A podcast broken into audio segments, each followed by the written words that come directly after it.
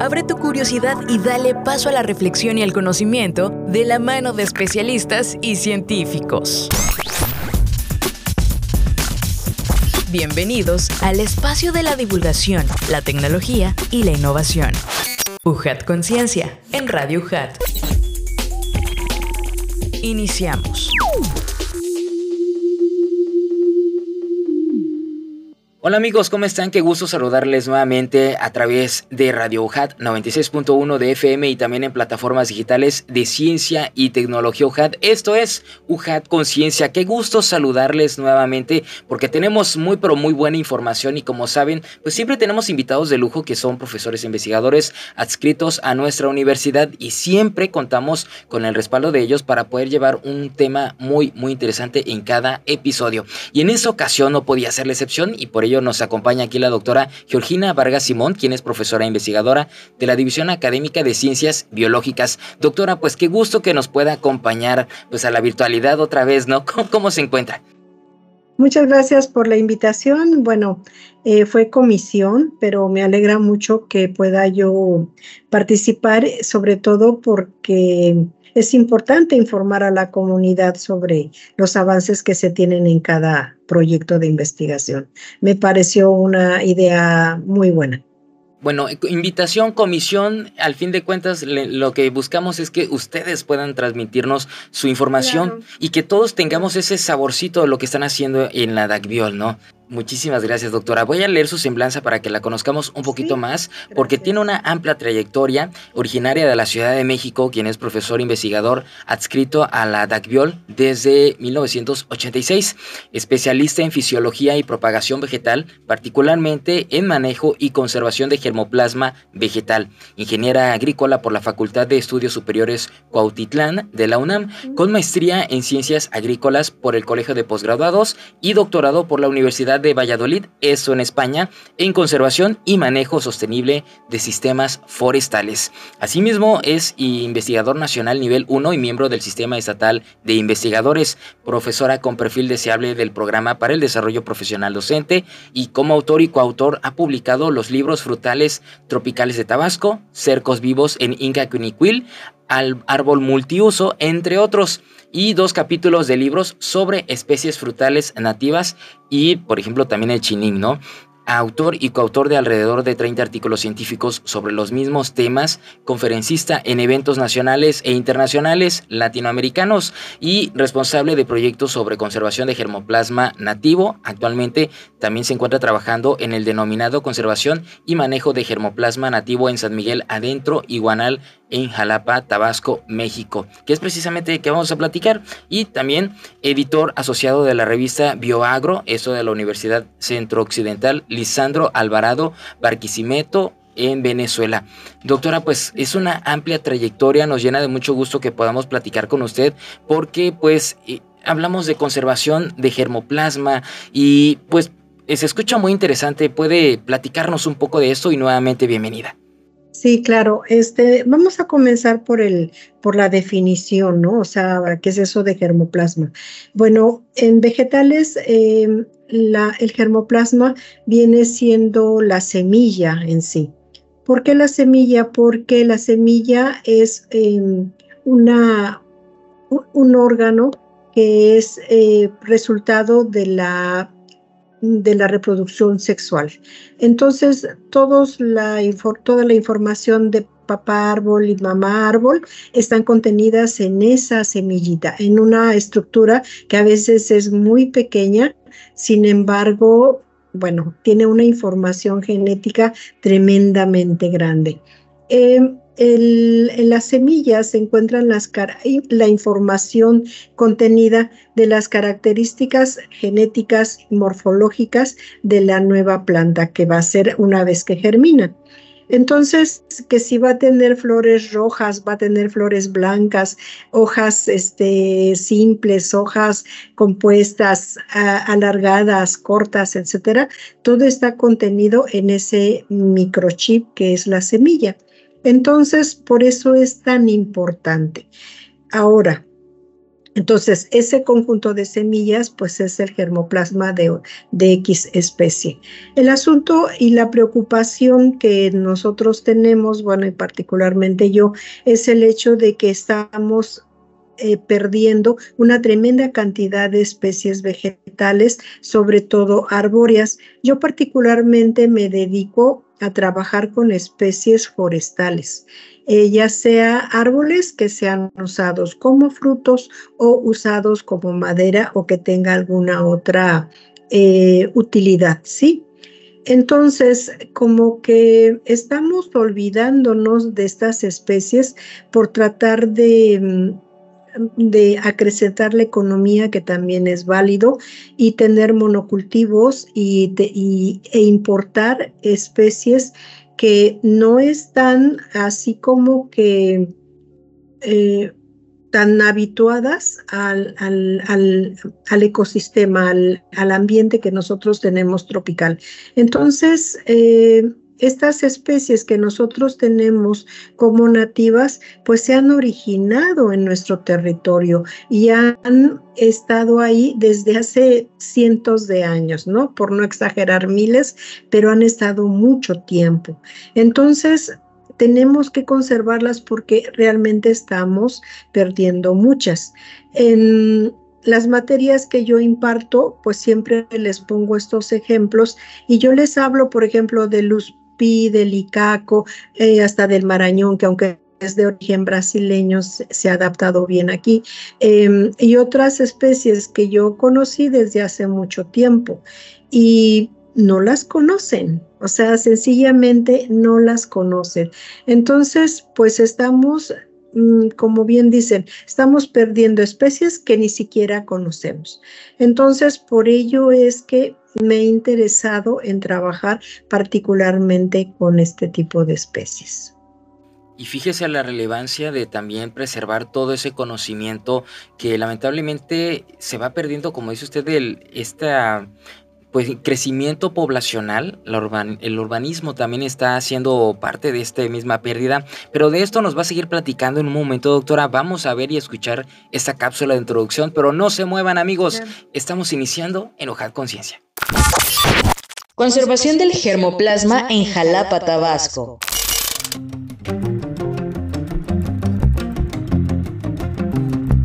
La alta deforestación en el estado de Tabasco provoca la pérdida de varias especies arbóreas, las cuales tienen un sinnúmero de ventajas ecológicas y económicas que se pueden aprovechar. Por ello, este proyecto tiene por objetivo el rescate y revalorización de los recursos vegetales nativos para su conservación y manejo sustentable mediante la aplicación de técnicas de propagación sexual de la mano de productores locales. Para tal efecto, se seleccionaron especies que tienen una utilidad alimenticia, como el zapote de agua, cuyo fruto es nutritivo y puede servir para elaborar harinas. Asimismo, se seleccionó el tatuán, caracolillo y el popiste por ser maderables, y amajagua y pío de montaña por ser utilizada como fibra y por sus frutos respectivamente. Hasta la fecha se tienen avances en el análisis de las semillas, las cuales tienen 6% de proteína por cada 100 gramos de peso seco, y el proceso germinativo del zapote de agua, mientras que el análisis de germinación de las semillas de tatuán, popiste y pío de montaña permitió complementar la información con la caracterización de los frutos y las semillas. Además, se lleva a cabo el monitoreo continuo de la captura de carbono del macuilis y caracolillo y se han impartido talleres de sensibilización hacia los productores de ambas comunidades sobre la importancia de cuidar estos recursos arbóreos, sobre la factibilidad de elaborar harina de zapote de agua y sobre las especies nativas para la conservación del germoplasma y de propagación vegetativa. De igual forma, se tienen algunas semillas con sus respectivas fichas dentro del herbario UJAT. Y bueno, tuvimos un poco de acercamiento sobre esta introducción de qué es el germoplasma equivalente a la semilla que contiene toda la información genética y pues también eh, hablaba doctora de las especies nativas que tenemos, cuáles se han ido perdiendo en el estado de Tabasco hasta estos momentos. Bueno, tenemos bastantes y hay algunas que están este, ya protegidas. Hay una lista y una normativa que se llama NOM 059 que editó Semarnat. Y entonces ahí hay varias, varias, varias, muchas especies que estamos perdiendo, sobre todo orquídeas dentro de las herbáceas y forestales, bueno, pues em, están catalogadas, por ejemplo, uno que se llama barí, eh, tenemos eh, este otro que se llama caracolillo, es una semilla, un árbol que tiene semillas rojas muy bonitas y, este, y son especies que además eh, fueron parte de la selva alta perennifolia, ¿no? Y lo que pasa es que esta selva alta perennifolia es de las más, más impactadas por el cambio de uso de suelo, sobre todo para este paso de selvas a ganaderías, sobre todo, ¿no?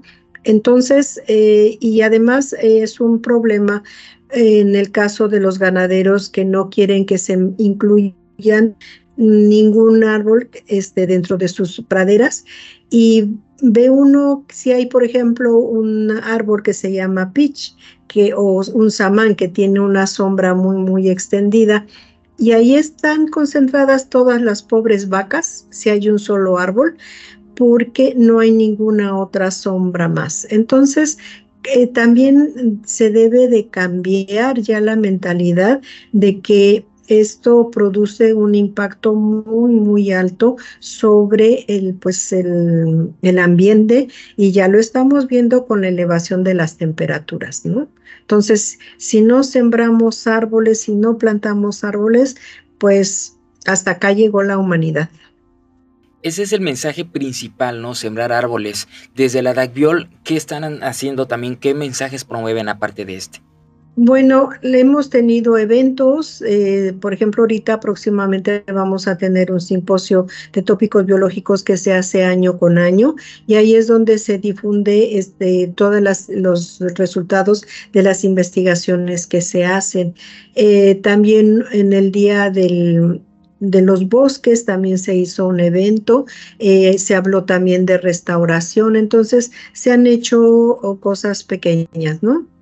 Entonces, nosotros somos cuatro profesores que ahorita estamos integrados en el proyecto este, que ya no salimos de la división académica y nos fuimos aquí a Jalapa a dos comunidades. Ah, bueno, hablando de eso, el nombre del, programa es, ¿no? Conservación de germoplasma en Jalapa. Platíquenos cómo les ha ido ahí también. Bueno, eh, ah, vamos a pasar este, a, comentar sobre el otro detalle que también es sumamente importante. Sucede que en el mundo de las semillas hay muchas semillas que pueden conservarse a temperaturas muy bajas, por ejemplo, en refrigeración.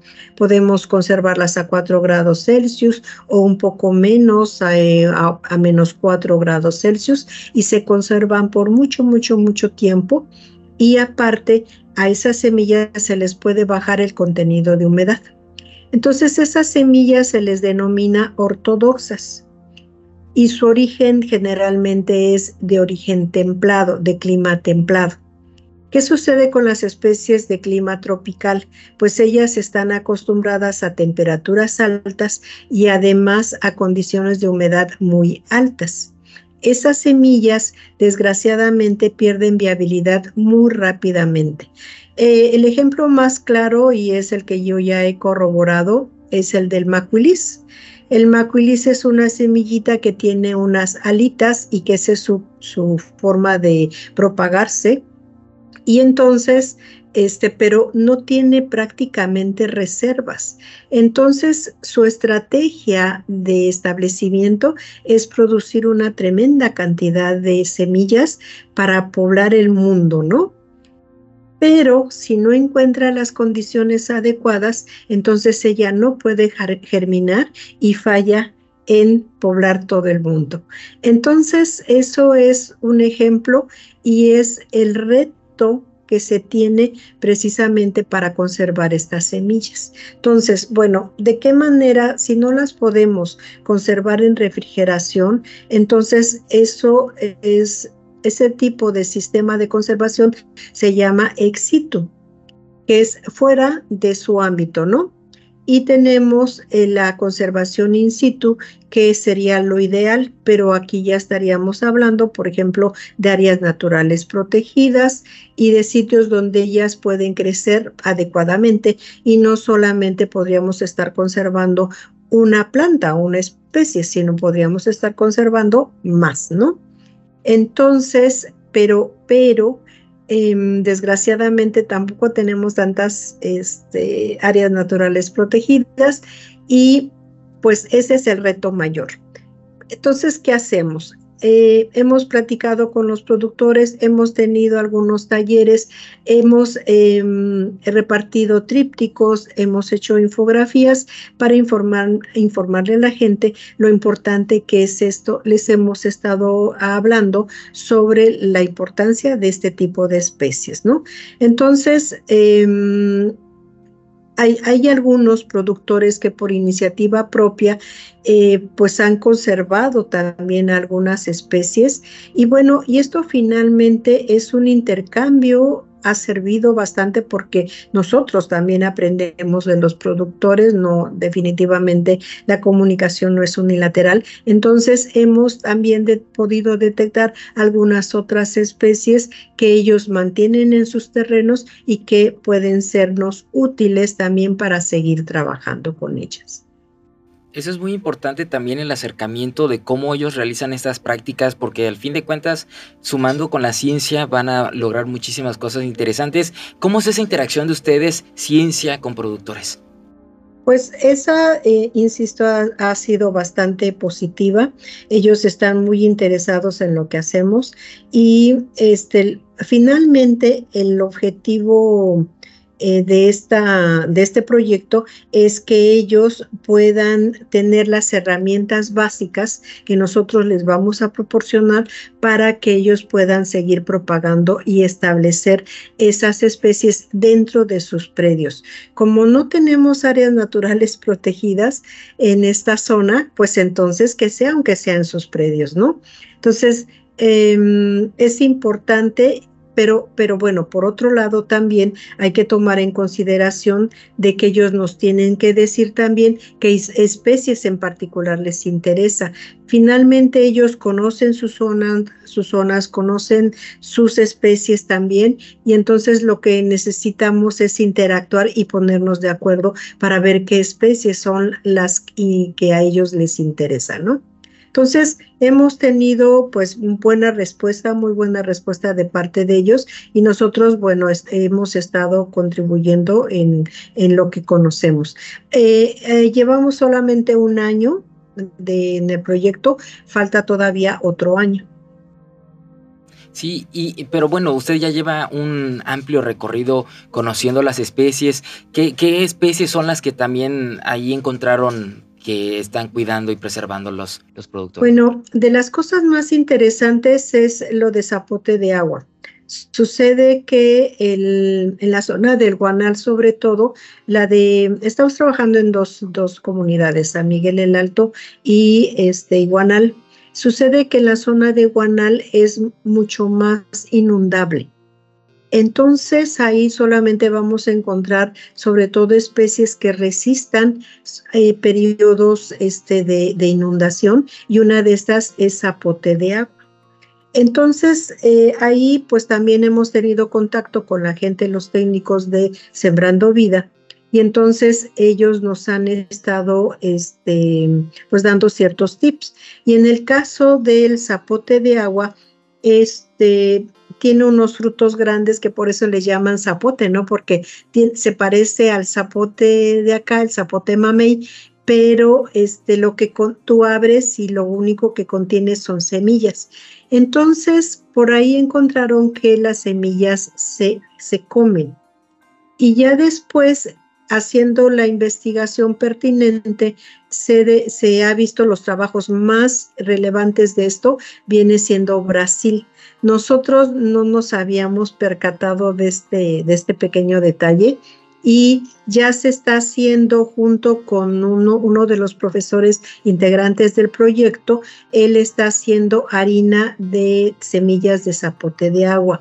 Esas semillas en, en las zonas donde se ha realizado más investigación, han detectado que tiene más o menos entre 12 y 17% de contenido de proteínas.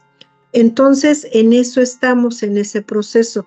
El maestro ya fue también a la comunidad, él pertenece al Instituto em, del Instituto Tecnológico Superior de la Región Sierra, es que tiene un nombre un poco largo, y este, ahí pertenece el profesor, el maestro es eh, Juan Carlos Aguilar Arpaiz, y él ya está trabajando sobre esto. Entonces, este en una primera instancia ya obtuvo la harina, ya hasta les llevó unos panes y unos pequeños panquecitos para que los pruebe la gente y vean que esos árboles los pueden cuidar, pero sobre todo que se adaptan a esas zonas inundables que no cualquiera eh, cualquier árbol puede adaptarse y puede tener un valor económico. Entonces, en eso estamos trabajando. Y, bueno, sería interesante este, que ojalá se le pudiera entrevistar también al maestro Juan Carlos para que él diera más información sobre esto porque es, él, es, él es especialista en alimentos, ¿no? Entonces, bueno, entonces eh, nosotros estamos trabajando sobre, eh, sobre todo en este en zapote de agua, digamos que es nuestra especie bandera, pero también estamos trabajando con otras como por ejemplo el caracolillo. El caracolillo es una especie que está en la NOM 059 y está como este, muy amenazada y prácticamente en peligro de extinción. Entonces es una especie que se usaba desde hace mucho tiempo este, como madera y eh, pero además eh, digamos desde el punto de vista económico digamos que a lo mejor no tiene tanto valor a no ser que se explote como madera pero ecológicamente hablando, pues es una leguminosa que se asocia con bacterias fijadoras de nitrógeno y puede aportar, además de sombra, puede aportar muchos este, nutrientes como el nitrógeno, cuyos suelos son pobres en nitrógeno, ¿no?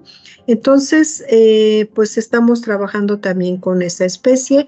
También empezamos a trabajar también con otra especie maderable que se llama tatuán, popiste, y parece que encontramos una especie que este, también estaba muy escasa que se llama hormiguillo, que también la usan como madera. Entonces estamos trabajando de varios tipos, pero ahí mismo eh, encontramos, por ejemplo, que la gente tiene un, el otro día este, vimos que tenían unos arbolitos de guapaque y el guapaque también es de las especies que casi nadie conoce. Eh, y esa madera era, es muy, muy, muy buena, de tan, tan buena que se usaba como eh, su madera como durmientes para ferrocarril. Entonces, imagínate, o sea, la fortaleza que tiene esa madera, pero además produce frutos. Entonces, te percatas, si tú le buscas ahí a, a la información de estas especies, todas estas son multipropósito, tienen más de una utilidad. Entonces, pues me parece que es ah, por eso mucho mayor, de mayor valor que sigamos estudiando eh, este, este tipo de especies, ¿no? Y sobre todo conservando, como dice usted, doctora. Continúe, doctora, porque está muy interesante lo que nos venía platicando.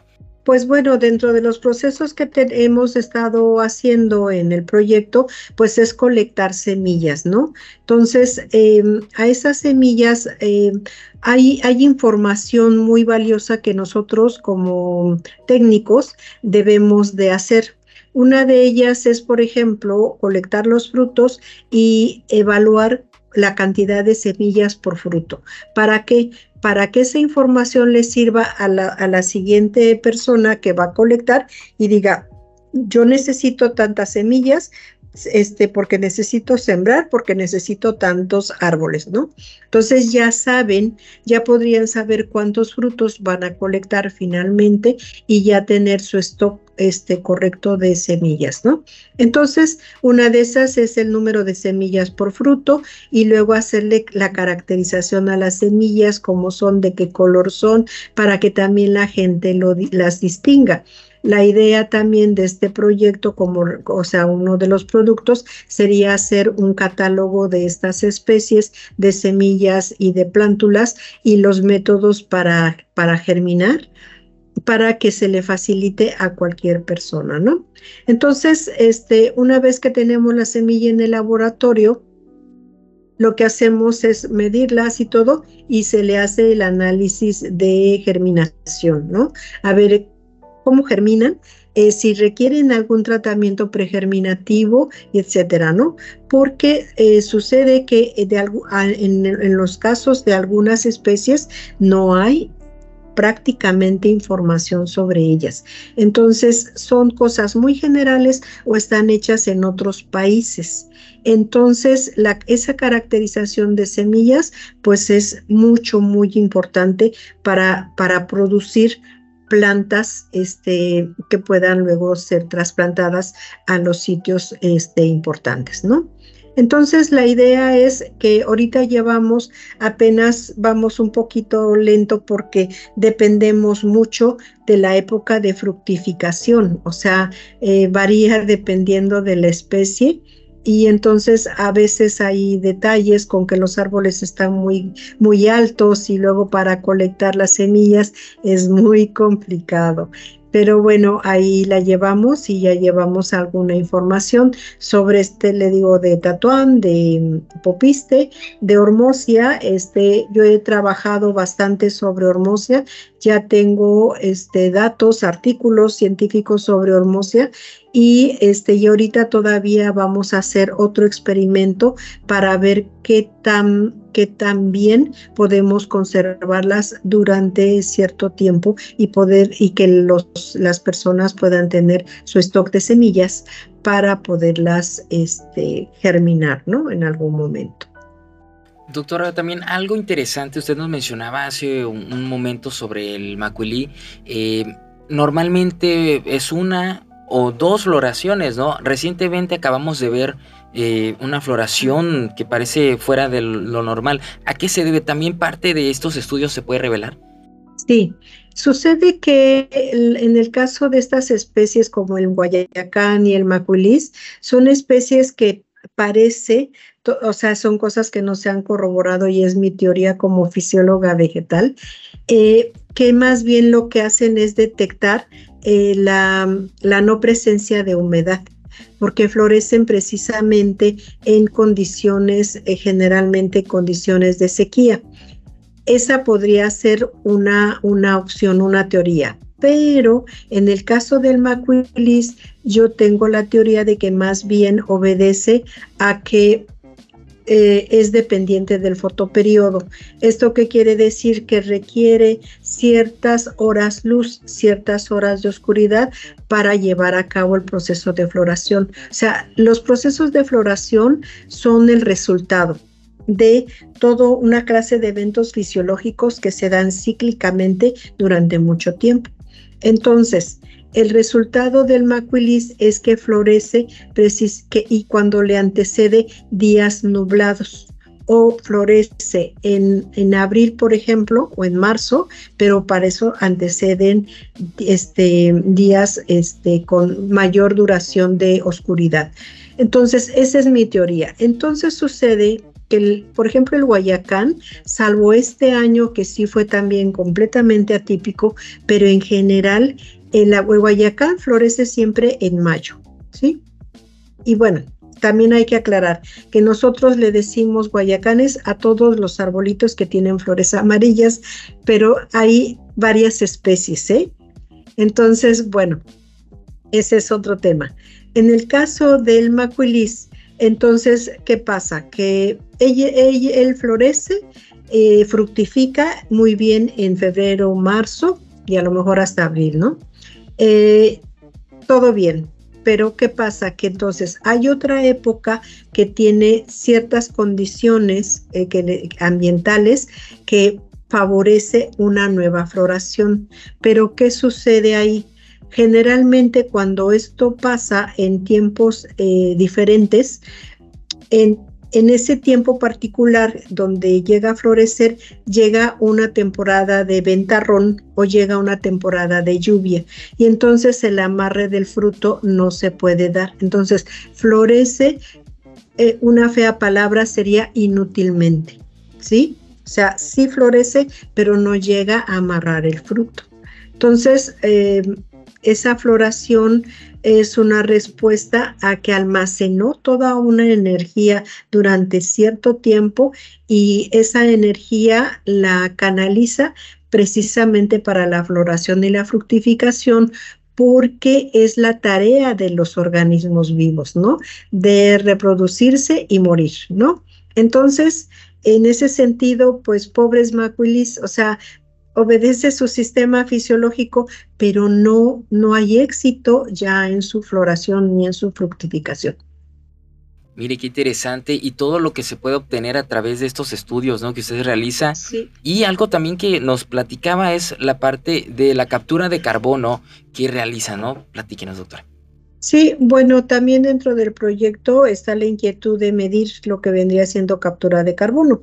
la captura de carbono no es otra cosa que la eficiencia fotosintética que tienen los árboles, ¿no? Entonces, entre más eficiencia fotosintética tienen, pues mayor volumen o biomasa tienen, ¿no? Entonces, el maculis aparte, pues es de crecimiento rápido y entonces esta captura de carbono puede también tener un bemol económico, ¿no? Para los productores. Entonces, eh, aparte el macuilis em, tiene, una madera realmente excepcional. Después de las maderas preciosas de cedro y caoba, realmente esta madera es excepcional. Entonces, eh, es otro también de los objetivos dentro del proyecto. Y eh, aunque em, de todas maneras, el doctor este, José Ángel Gaspar Génico, que es el otro colaborador del proyecto, eh, está de todas maneras haciendo el trabajo sobre captura de carbono de otras especies. Él mide hasta el plátano y mide otras especies que podrían ser útiles. Finalmente, como todos los árboles y todas las plantas fotosintetizan, todo finalmente es captura de carbono, que puede representar después los bonos de carbono que ese es un tema también ahí por aprovechando el comentario en Conecta Ciencia vamos a platicar de eso para que estén pendientes de las transmisiones que tenemos en el canal de YouTube donde hablando de la captura de carbono pero en los manglares. Ahora, regresando también, doctora, a la parte del de, el germoplasma y el banco, eh, aquí también en el ENIFAM tienen un banco de germoplasma. ¿Dónde más hay otros bancos de germoplasma que tengan en México esa misma bueno, aplicación? Sucede que, eh, como les le decía, que un, banco de germoplasma, eh, pues, completamente eficiente, sería para las semillas ortodoxas. Y en México tenemos uno excelente, muy bueno, que lo tiene CIMIT, que es el, este, el Centro de Investigación de Maíz y Trigo. Tiene una tremenda cantidad de semillas ahí preciosa. Hay otros bancos de, de germoplasma pequeños, pero todas esas tienen que tener cámaras especializadas para este, refrigerar las semillas. Aquí en Villahermosa teníamos uno en Conafor, este, había una cámara, pero en Tabasco, la verdad, y Comesfor también tiene una, la Comisión Estatal de eh, Forestal, eh, también tiene uno, pero aquí en Tabasco, pues eso es un gasto increíble de electricidad porque hay que mantener los aires, bueno, los aires, los aires acondicionados trabajando, pues obviamente todo el tiempo que no haya ningún problema y este y bajar temperaturas como de refrigeración a 4 grados Celsius es tienes que tener compresores muy potentes. Entonces, el banco de germoplasma de Conafor se, se cerró, ya no funciona, solamente hay en la Comesfor, acá en el vivero que está en Ciudad Industrial. Y en México, este, el de CIMID es el más grande de los que conozco y está también un centro de investigación que se encuentra en Tepatitlán, Jalisco, que se fue creado desde Calderón pero ahí conservan no solamente germoplasma vegetal, sino también conservan de animalitos. Entonces es un centro este, de germoplasma importante para México, que en mi, eh, que en mi opinión es muy pequeño, porque nosotros debemos de conservar mucho más tiempo y más cosas. Y un punto que se me estaba olvidando era que también nuestra nuestro objetivo dentro del proyecto era colectar semillas para ampliar la colección de semillas de nuestro herbario UJAT. Entonces, donde cualquier igual persona que quiera que colecte semillas pueda llegar con este material vivo, bueno, no vivo, ya está seco, este, con este material puede hacer comparaciones y ya para describir, por ejemplo, su especie o identificar su especie, ¿no? Entonces, para saber de qué se trata este, sus, sus, este, sus semillas y entonces es ampliar el banco de semillas, bueno, la colección de semillas, porque no son viables ya estas semillas, se tienen que secar a fuerzas y este, pero por lo menos sirven sobre todo para la identificación. Doctora, qué interesante porque también nos decía aquí que es el primer año 2023, ¿no? De trabajo que continúan ese. Bueno, seguimos colectando semillas y haciendo más pruebas de germinación. Ya el año próximo ya comenzamos a propagar plantas. Y bueno, yo eh, me llamó la atención el otro video que este que que me mostró y no me quise quedar atrás. Entonces, yo aquí muestro mis semillitas. Estas son de tatuán, son unas pequeñitas. Y las otras que son también, no por eso muy, este, muy, por no ser por, ser pequeñas son despreciables, al contrario dan un, tremendo árbol, ¿no? Entonces es así como las vamos a ir este, conservando. Continuamos con todo lo que viene siendo las colectas y propagando acá dentro del invernadero, que esto tenemos un, invernadero pues un poco rústico, eh, pero apenas se pudo acondicionar este año, ¿no? Porque sí ya vivimos en un sitio muy complicado, entonces eh, pues mm, se había roto el plástico y todo eso del techo, entonces hubo que reparar, pero ya quedó listo ya para empezar a propagar plantas la el próximo año y seguimos con la captura de carbono, o sea, continúa, ¿no? Y lo de la, lo de zapote de agua, este, ya también se tienen que hacer todavía otros análisis, porque ahorita eh, solamente se trabajó con, este, bueno, se identificó lo de la proteína, que en este caso es como de 4%, según este, me enteré, por, bueno, por el informe que ya dimos, y este, pues ya hay que seguir trabajando en la transformación y sobre eso se tiene que dar un taller para elaborar la harina de zapote de agua, ¿no? Cómo secar y luego cómo, cómo producirla. Entonces vamos a estar, seguimos trabajando en el mismo tenor.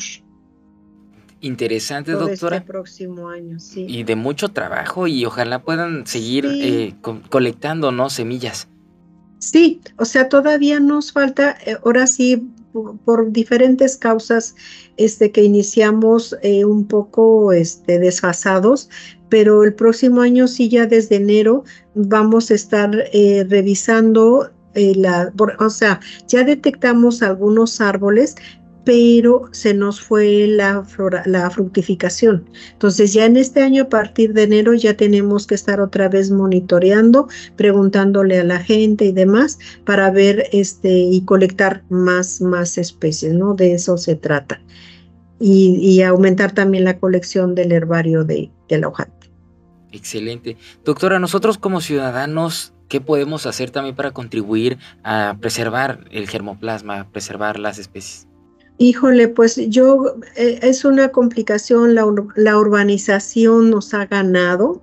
También esa es otra cosa, es otro proyecto en el que estoy metida sobre arbolado urbano, que también lamentablemente estamos perdiendo también muchas, muchas especies nativas dentro de Villahermosa nuestros árboles que están, por ejemplo, en Paseo Tabasco de Macuilis y Guayacán, este, ya, está, ya son un poco viejos, en algún momento ya tienen que sustituirse. Y pues la idea es que la gente pues atienda a este tipo de información y que pregunte, que se acerque a la división académica y que este, si tiene dudas sobre alguna especie en particular, si es nativa o es introducida y, y de qué forma la puede plantar, ¿no? Entonces, ojalá podamos em, hacer conciencia de la conservación de estas especies que, bueno, formaron parte de nuestro entorno y que aquí en la ciudad hemos perdido también mucha, mucha, mucha mancha verde, ¿no? Ya se ve pura mancha gris a nivel este, general y tenemos que aumentar nuestra mancha verde de alguna forma. Que haya un equilibrio al fin de cuentas, ¿no? Porque no se puede frenar el crecimiento, la urbanización, pero consciente. Sí, sí, pero pues hay maneras, ¿no? O sea, ya se estaba trabajando, por ejemplo, con las paredes este, verdes, los techos verdes. Por ejemplo, en Ciudad de México es lo que están implementando, ¿no? Techos verdes en las azoteas. Entonces, de alguna forma, y aquí, por ejemplo, no hay reglamentaciones eh, por ejemplo, en los centros comerciales donde es puro concreto para los estacionamientos y no hay ni siquiera sombra ni para los autos ni para nadie, ¿no? Uno puede atravesar toda esa, esa plancha de concreto este, con un sombrero, una sombrilla, porque es tal la emanación de calor horrible. Entonces, eh, de alguna forma hay que hacer conciencia y prácticamente mm, quizás no obligar, pero sí eh, decirles que, que, pongan más arbolitos este, en sus planchas de concreto, ¿no? Y muchos este, plazas comerciales chiquitas es lo mismo, puro concreto. O sea, de veras que es lamentable. Y eso pues se ha hablado mucho de que Villahermosa pues es una islota ya, una isla grande de calor. Entonces es absurdo que hacia el interior el aire acondicionado proporciona aire fresco y en el exterior proporciona aire caliente. Entonces todo ese aire caliente calienta el ambiente. Entonces, bueno, tenemos las ciudades son un poco complicadas, pero existen otras ciudades, por ejemplo en Brasil, en Europa, que trabajan mucho en tratar de poner muchos árboles en sus aceras, hasta en los centros comerciales ponen como balcones y ahí mismo tienen sus este, hierbitas, aunque sea, ¿no? Pero tienen plantas.